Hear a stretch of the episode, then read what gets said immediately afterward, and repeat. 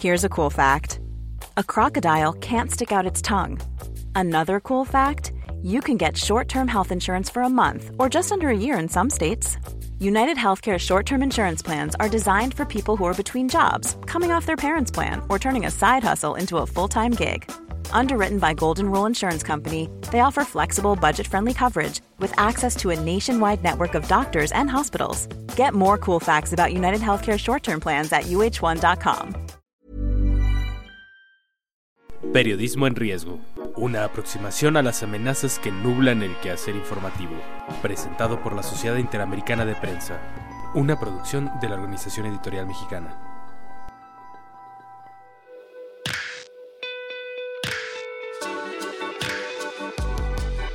¿Qué tal?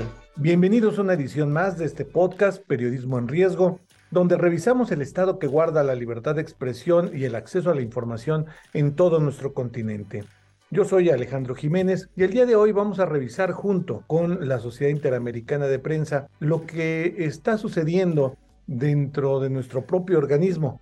Generalmente abordamos lo que está pasando en todos los países de América Latina, pero hoy nos vamos hacia un tema que no había sido abordado por la CIP durante mucho tiempo y prácticamente era una demanda de eh, todos nuestros socios. Es la creación del Comité de Diversidad e Inclusión, donde eh, la Sociedad Interamericana de Prensa busca aglutinar todos aquellos sectores de la sociedad que no se habían visto reflejados en la participación en la elaboración eh, de medios, en, la libertad de expresión en nuestro continente. De manera feliz, podemos decir que quien encabeza este comité por primera ocasión es, es este Marta Ramos, la directora nacional editorial de la Organización Editorial Mexicana, desde donde estamos mm, eh, generando esta, esta emisión.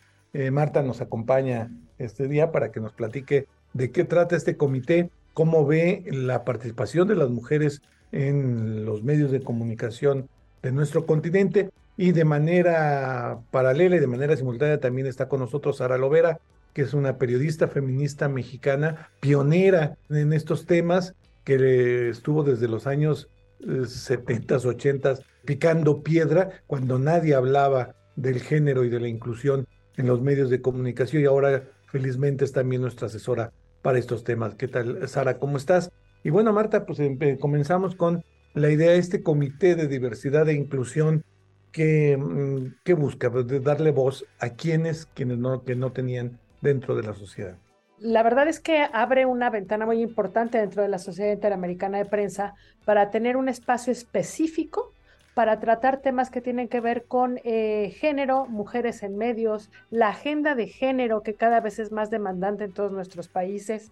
Em, eh, la agenda de la comunidad LGBT que tampoco de repente sabemos cómo abordar, eh, las exigencias para un trabajo em, en mejores condiciones o cuando menos donde nos sentamos seguros y seguras, eh, busca eliminar la discriminación por raza, género, de edad dentro de la sala de redacciones y busca promover una agenda informativa con equidad y perspectiva de género. Empezamos ahora y agradecemos muchísimo la confianza de la CI para crear este comité. Lo empezamos desde México con Sara y nos iremos platicando con gente de todo el continente en este espacio para que podamos abrir la conversación. Eh, de repente son conversaciones que la gente piensa que van a ser duras o que van a ser eh, violentas o que van a ser llenas de reclamos. Y la verdad es que al contrario, son conversaciones que nos abren la visión y que nos hacen ver que todos tenemos problemas en común y que debemos buscar como cómo atenderlos, primero cómo identificarlos y nombrarlos, y luego cómo atenderlos y cómo darles frente. Como bien decía Alejandro, Sara está aquí con nosotros. Sara, hay conversaciones que son riquísimas, ¿no, Sara? Desde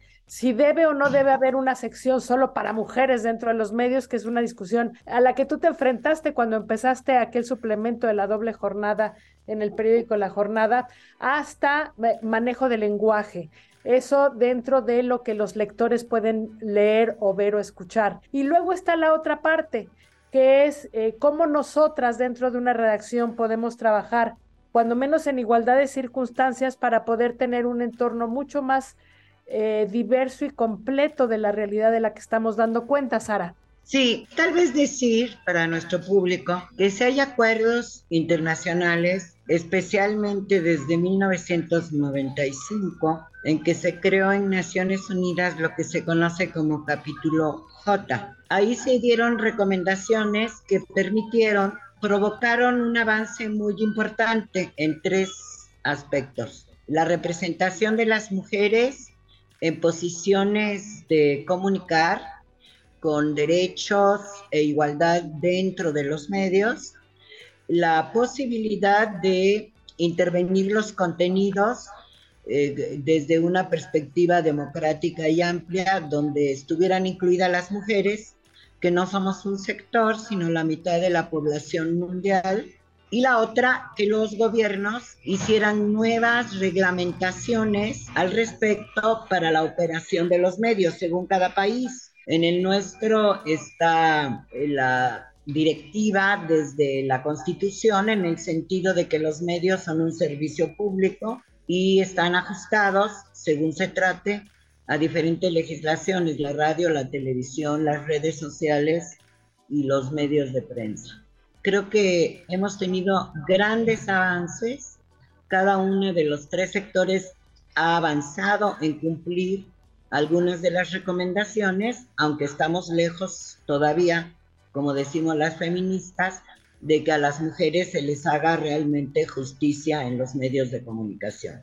¿De qué año estamos hablando de este, este capítulo J? De 1995 en China. Entonces eh, hubo 12 áreas eh, importantes para atender y mejorar la igualdad de las mujeres, resolver sus problemas de exclusión y discriminación y pobreza, y cómo eh, hay otras áreas, la de educación o la de salud, etcétera, pero como la de la que tiene que ver con los medios es cómo reflejar la realidad de las mujeres de manera justa y equilibrada. Pues de 1995 a 2023, pues ha pasado mucho tiempo, ha sido muy lento, ¿no? Todo este, este proceso. Sí, porque ha sido lento también, creo yo, eh, el reconocimiento. De todos modos, la verdad es que está más que comprobado que cuando hay más mujeres dentro de una redacción, la forma de contar las historias, la agenda editorial que, eh, que se discute dentro de las redacciones va cambiando.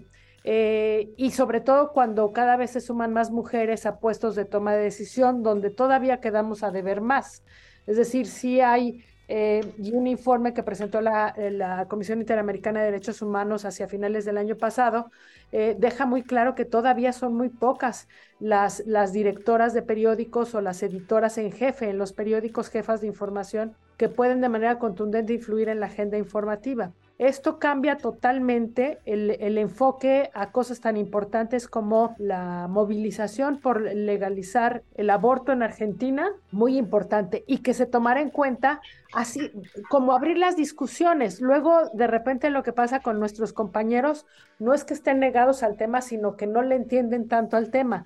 Abrir, abrir las discusiones para que entiendan la perspectiva desde este lado, por ejemplo, de acoso ¿no? Este, ¿por qué el acoso tendría que ser tratado con toda la, formalidad y la seriedad y por qué tendría que ser un tema de portada más seguido, ¿no? Hasta ciertos eh, triunfos legales o triunfos eh, jurídicos, judiciales, que deberían tener mucho más repercusión para que las mujeres se sintieran seguras dentro de su dentro de la sociedad en la que viven. Vaya, hasta temas que tienen que ver con con salud, que tienen que ver con el entorno en el que vivimos, ¿no? Cómo de repente debemos ver de manera distinta cuando hablamos de cuidados, que es algo que Sara nos, nos insiste mucho en poner atención cuando hablamos de la crianza de los niños, ¿no? Eh, no solo hablar de ello y publicarlo en los periódicos, sino atenderlo para nuestras propias compañeras en las redacciones. Entonces, los temas van a ser infinitos, creo yo, Alejandro. Creo que, creo que Apenas abrimos el tema, pero habrá muchísimo más de qué hablar durante las próximas entregas. Espero yo verlos a todos también en los encuentros virtuales que de repente hacen las hipopresenciales, que creo que este año estarán por aquí en México además. Porque Sara, tú tienes un panorama latinoamericano muy claro. Tú has estado cerca de varias eh, compañeras y de varios intentos en toda América Latina y la verdad es que un poco tenemos todos los mismos que se parecen. Eso, los era mi problemas, sí. De que nosotros en Argentina, en Brasil, en Centroamérica, en Chile, son problemas muy similares, tanto de lo que publicamos con respecto a las mujeres, como lo que pasa dentro de, la- de las redacciones con las mujeres. ¿Tú cómo, cómo le tomas el pulso a esto? ¿O tenemos países en América Latina que, están mucho más adelantados que en México, por ejemplo? No, yo creo eh, que a propósito del 95, en el lado de las eh, trabajadoras de los medios, las periodistas, las reporteras, lo que se hizo fueron iniciativas muy importantes, algunas absolutamente vigentes, como son las de las redes de mujeres periodistas, para explicarse a sí mismas y explicarle a sus compañeros y compañeras eh, cómo y qué significaba, por ejemplo, la política de género la política de igualdad. ¿Cómo reflejarlo esto en los medios?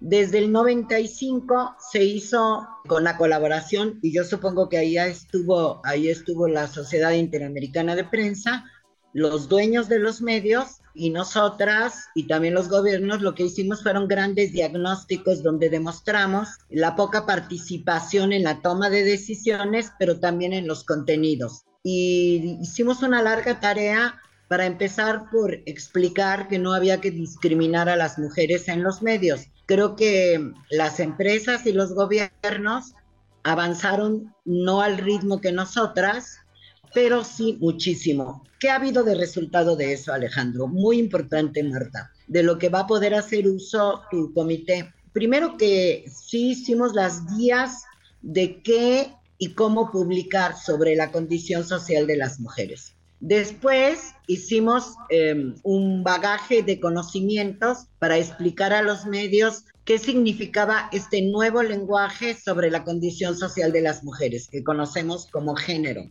que es una herramienta para explicar las diferencias entre hombres y mujeres, que no se, en efecto no se comprende muy bien, como tú has señalado, Marta, hay mala comprensión por un lenguaje críptico que usaron las feministas, pero que se ha venido mejorando. Luego los estados de manera paralela, además de los medios, sí hicieron grandes acciones en cambios legislativos, en organización de políticas específicas para enfrentar la violencia, para procurar la no discriminación de las trabajadoras, eh, para crear eh, muchas leyes que en México lo que tenemos muy importante como resultado de esto es la paridad total entre hombres y mujeres está inscrita en la Constitución, no es algo que sea aspiracionista o que estemos peleando por ella.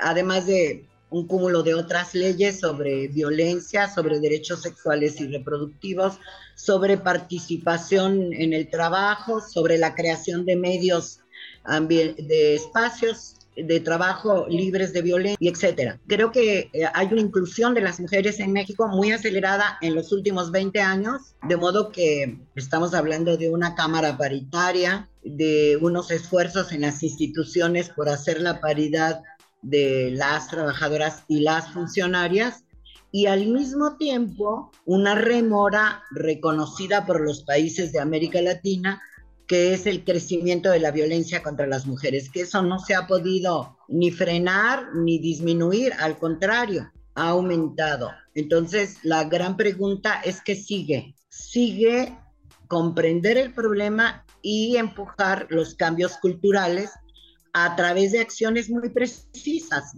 ¿Qué debíamos informar? ¿Cómo y qué tendría de sentido difundir las leyes para que las mujeres las reclaman? Cómo tratar el tema de la protesta. Estamos en una nueva protesta de un nuevo movimiento feminista muy activo, yo diría hasta muy altisonante en toda la región latinoamericana. Los pañuelos verdes aparecen en los puentes y en las calles. Es como una realidad combinada. Avance de los estados, de la sociedad civil haciendo propuestas, de la estructura de los medios y de algunos cambios en contenidos.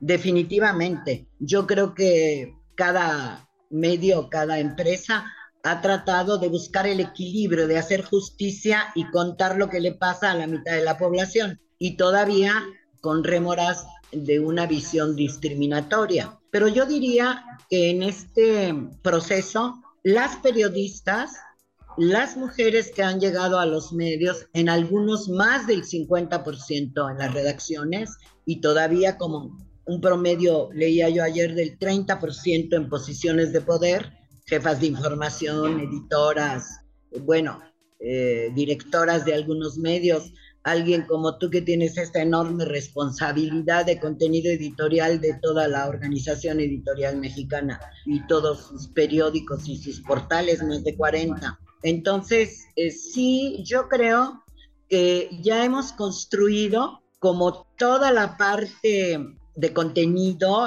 que explica con herramientas y con no solo contenido, sino una explicación intelectual de cómo hacerlo. También estamos llenas de manuales, de recomendaciones, ¿no? Y tallereamos por todo el continente. Hicimos una red latinoamericana de mujeres periodistas con perspectiva de género que está más o menos eh, destruida, pero que en algunos países siguen funcionando las redes de periodistas empujando cosas. Entonces creo que estamos en un momento muy privilegiado para dar un paso adelante y hacernos cargo de las cosas pendientes. Yo diría que la violencia y la discriminación todavía en el mundo del trabajo, muy importante.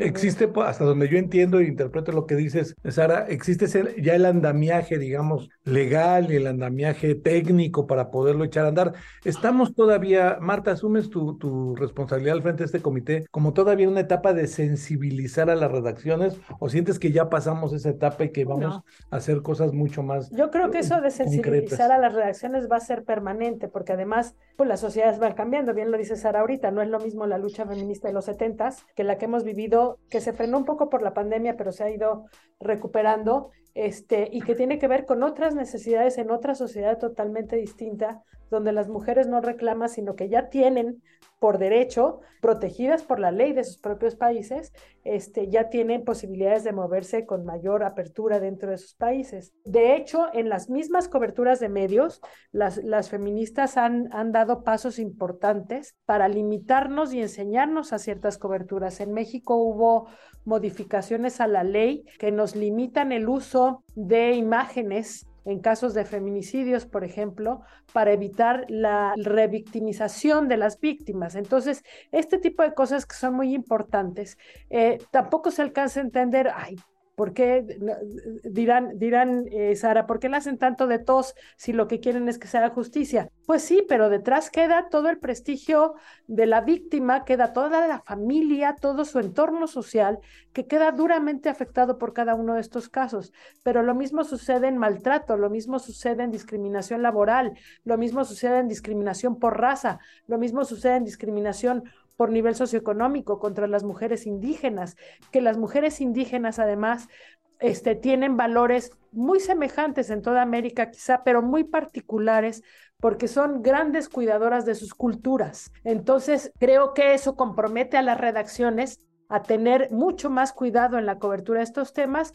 no, no sacarle, no darle la vuelta, no decir mejor ni nos metemos porque pues ya ves cómo se ponen, ¿no?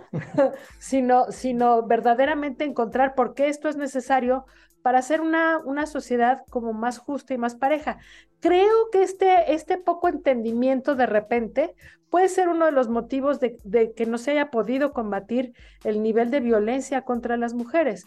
Sigue siendo un asunto de, de poder, malentendido, quizá por ambas partes, ¿eh? no es que las mujeres seamos unas blancas palomas, este, quizá por ambas partes y que y, y siempre, o, al menos así lo creo y lo creo eh, firmemente, los medios de comunicación tienen una responsabilidad muy grande en la información, pero en la orientación de estos temas también, de traer gente que pueda ampliar la conversación, que pueda explicar ciertos casos, que pueda explicar la ley, los derechos y los alcances de ciertos problemas que se están enquistando en las sociedades latinoamericanas, en, incluso en Estados Unidos, que tiene un grave problema de violencia contra las mujeres, de violencia intrafamiliar. Estados Unidos es un caso que a lo mejor no se aborda así, pero es un caso que no ha podido bajar tampoco, y hasta Canadá, porque al final del día abarca desde, desde Canadá hasta la Patagonia, este, y, y, bueno, eh, estaremos entrando en temas como más específicos para no,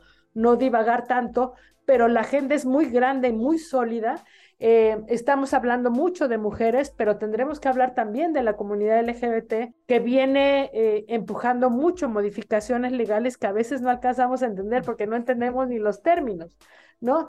Entonces, eh, es el momento de abrir discusiones de esta naturaleza en espacios como este para, pues, para abonar y para aportar lo que nosotros sabemos hacer dentro de las redacciones, es sembrar este interés, esta discusión, para que luego se refleje en las coberturas y se refleje en las, en las primeras planas o en las páginas web o en el TikTok o en cualquier plataforma de información que tengamos a disposición. Sí, porque ya la, publicación, hasta donde yo entiendo, pues ya es la parte final de todo un proceso que comenzó con la reingeniería de la propia redacción, ¿no? Para tomar en cuenta a las mujeres y para poder estar con paridad, como dice Sara. En ese sentido, no, el hecho de que se cree este comité, pues es una, una buena noticia, ojalá y le deseamos a Marta mucha suerte para poder echar a andar iniciativas. Tú lo has hecho en un, lo has demostrado dentro de una organización de 45, 46 periódicos en México. Y bueno, pues está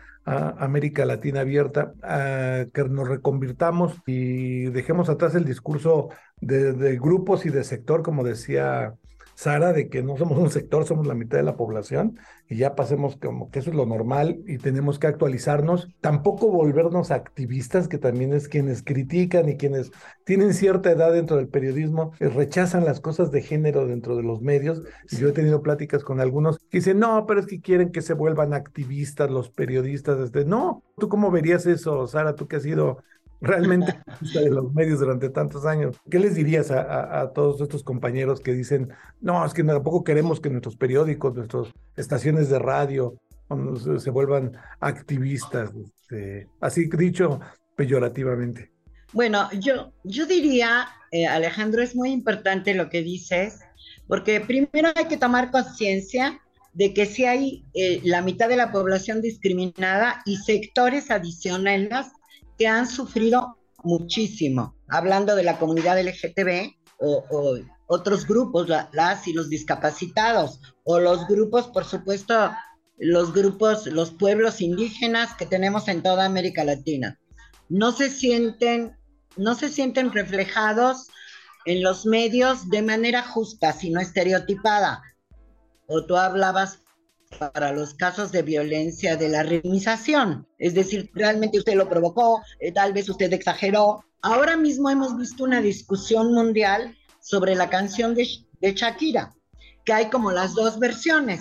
Las feministas diciendo que bueno que está empoderada y así se presenta, y hay un sector muy crítico que dice no es feminista porque está atacando a la otra mujer y a su suegra. Y entonces, ¿qué nos está diciendo? Bueno, de todas maneras, el que Shakira y las previas, las del Me Too, hayan hablado, quiere decir que hay un cambio cultural en las propias mujeres y se han fortalecido para hablar y reclamar. ¿Qué tenemos que hacer ahí los periodistas y las periodistas? Pues lo que tenemos es que contar las cosas de manera justa sin discriminar o disminuir el valor de estas protestas o propuestas, ¿no? Y lo que pasa muchas veces en los medios es que se banaliza. Ya están aquí otra vez las mujeres pidiendo, son unas latosas, o exageran y lloriquean mucho, imagínate, las madres buscadoras de las y los desaparecidos, América Latina completa, los grupos de desplazadas, hay una gran hay una gran experiencia en el caso de Colombia, por ejemplo. ¿Cómo contamos que hicieron sus colonias las mujeres desplazadas sin mirarlas solo como víctimas, pero tampoco sin banalizar su lucha? Bueno, hay un equilibrio que hay que buscar porque los medios sí somos responsables de educar de manera paralela al sistema formal, ¿no? La gente dice, lo leí, escuché, escuché a un comentarista, le creo, y, se construye un conocimiento. Ese es el nivel de responsabilidad que quizá puede empezar a reflexionar la CIP gracias a este comité que tú presides, Marta. Porque no es sencillo, no es solamente incluir mujeres, o como yo digo, mirarlas, sino va más allá, respetar lo que están pidiendo, averiguarlo, ir a mejores fuentes, hay que tener contextos más completos que no dejen los casos aislados, como el caso que hemos tenido recientemente de la ministra de la Corte, ¿no? Que sencillamente se ha colocado en el terreno de lo político, era en contra de ella o no sé qué, y no se ha explorado realmente qué significa y quién, y quién informó sobre el asunto y con qué intención. Eso sería muy interesante hacer una información sobre eso que no es no juzgarla o, dejar de creer en lo que sucedió, sino explicarse cómo en este momento de que aumenta la paridad y la presencia de las mujeres, también hay otros peligros, ¿no? Hay como sectores que quisieran desaparecernos del mapa. Eh, debe estar aterrada, aterrorizada la sociedad mexicana eh, de pensar en una presidenta que ya la ha sabido en América Central y en Sudamérica, la, la presidenta Rousseau, la presidenta Bachelet, ¿no? Y la presidenta que está ahorita en Perú, ahí. Eh, ah, claro, claro, enfrentando toda la, la, el conflicto, ¿no? ¿Cómo más justo? ¿Cómo verlas más seres humanos? Y cómo reconocer sus diferencias con los hombres. No podemos tratarlas igual. Eh, bueno, yo creo que, Marta, estoy contigo. Creo que ha sido muy importante todo lo que fue la formación, los talleres, pero que tenemos que dar un, hacer algo más, continuar haciendo eso. Y yo creo que eh, tener una nueva conversación con nuestros colegas y colegas, porque este, están confundidos, ¿no? Eh, el nuevo movimiento que parece muy agresivo, ¿no? Y, y, luego cómo te explicas que esa agresividad tiene justificación sin que tú la juzgues, solo contarla, ¿no? Cuando te acercas en una marcha, pues hay una señora que tiene un asunto que no se resuelve hace 15 años en los tribunales, está desesperada. Quiero decir, es la explicación, quizá no justifiques la violencia, pero puedes explicarla desde otro punto de vista, no solo con los hechos simples, ¿no? Por ejemplo, esta información que tuvimos recientemente de que se empieza a aprobar en los estados la 3 de 3 y que fue interpretado como disminución de derechos de los hombres que si no pagan alimentos o son violentadores no pueden ser funcionarios públicos ni candidatos, ¿no? Entonces ahí algunos sectores, bueno, la Comisión de Derechos Humanos dijo, bueno, le están quitando derechos. Bueno, hay que abrir la conversación. Es decir, estos hombres son muy malos o hay que ponerles un freno o hay que obligarlos porque tenemos un problema de los niños abandonados sin los alimentos en toda América Latina. En México hay 75 mil asuntos en los tribunales civiles de alimentos que no se resuelven. Todas en la familia tenemos una prima que ya supimos que se separó, se divorció, fue madre soltera y el hombre jamás tomó responsabilidad y ya estamos en la discusión también reciente de cómo padre y madre, derechos a la, a la patria potestad, a la igualdad de responsabilidades, etcétera. Entonces creo que hay muchos asuntos que podemos profundizar aprovechando lo que ha pasado para reflejarlo simplemente de manera más justa. Exacto. Y, y fíjese, hasta confunde de repente, por ejemplo, cuando sale el Me Too en, todo el mundo de Hollywood, el, asunto de Shakira, que no es un asunto menor tampoco, eh, ¿Dónde lo llevamos? ¿Lo llevamos en espectáculos? ¿Lo llevamos en sociedad? ¿Qué hacemos con eso?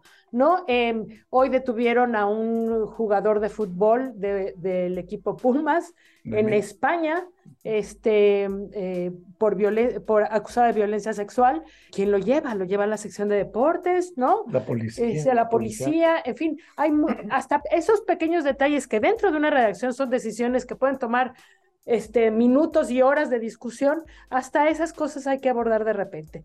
Pues cosas que hacer si hay, y hay muchas, Alejandro, este, pues nos seguiremos viendo en este espacio. Pues menuda trabajo el que tiene encima este Comité de Diversidad e Inclusión. Este, tanto tú como Sara lo tienen muy claro hacia dónde tendría que ir este esfuerzo. Ojalá tengamos la fuerza de todos los compañeras y compañeros en el, en el continente para poder hacer que este comité de la CIP, este nuevo comité de la CIP, este, dé frutos. Muchas gracias, Marta Ramos, eh, directora nacional editorial de la Organización Editorial Mexicana. Muchas gracias, Sara Lovera, periodista feminista pionera de estos temas en México, por esta plática, por estos minutos en este podcast Periodismo en Riesgo. Síganos para poder estar hablando de estos temas de libertad de expresión, de acceso a la información en todo el continente. Recuerde que esta es una producción de la Organización Editorial Mexicana para la Sociedad Interamericana de Prensa. Yo soy Alejandro Jiménez y nos escuchamos en el próximo episodio de esta serie.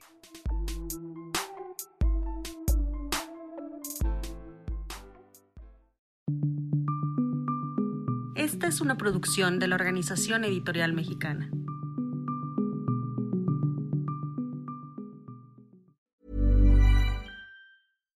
If you're looking for plump lips that last, you need to know about Juvederm lip fillers. With Juvederm Volbella XC and Juvederm Ultra XC, your lip look, whether it's subtle or bold, can last up to one full year with optimal treatment and no additional maintenance. Find a licensed specialist and see if it's right for you at juvederm.com today. That's J U V E D E R M.com. Add fullness to lips in adults over 21 with Juvederm Volbella XC or Juvederm Ultra XC. Do not use if you have severe allergies or a history of severe allergic reactions, or if you're allergic to lidocaine or the proteins used in Juvederm. Tell your doctor if you have a history of scarring or taking medicines that decrease the body's immune response or that can prolong bleeding. Common side effects include injection site redness, swelling, pain, tenderness, firmness, lumps, bumps, bruising, discoloration, or itching. As with all fillers, there's a rare risk of unintentional injection into a blood vessel, which can cause vision abnormalities, blindness, stroke, temporary scabs, or scarring. For full important safety information, visit juvederm.com.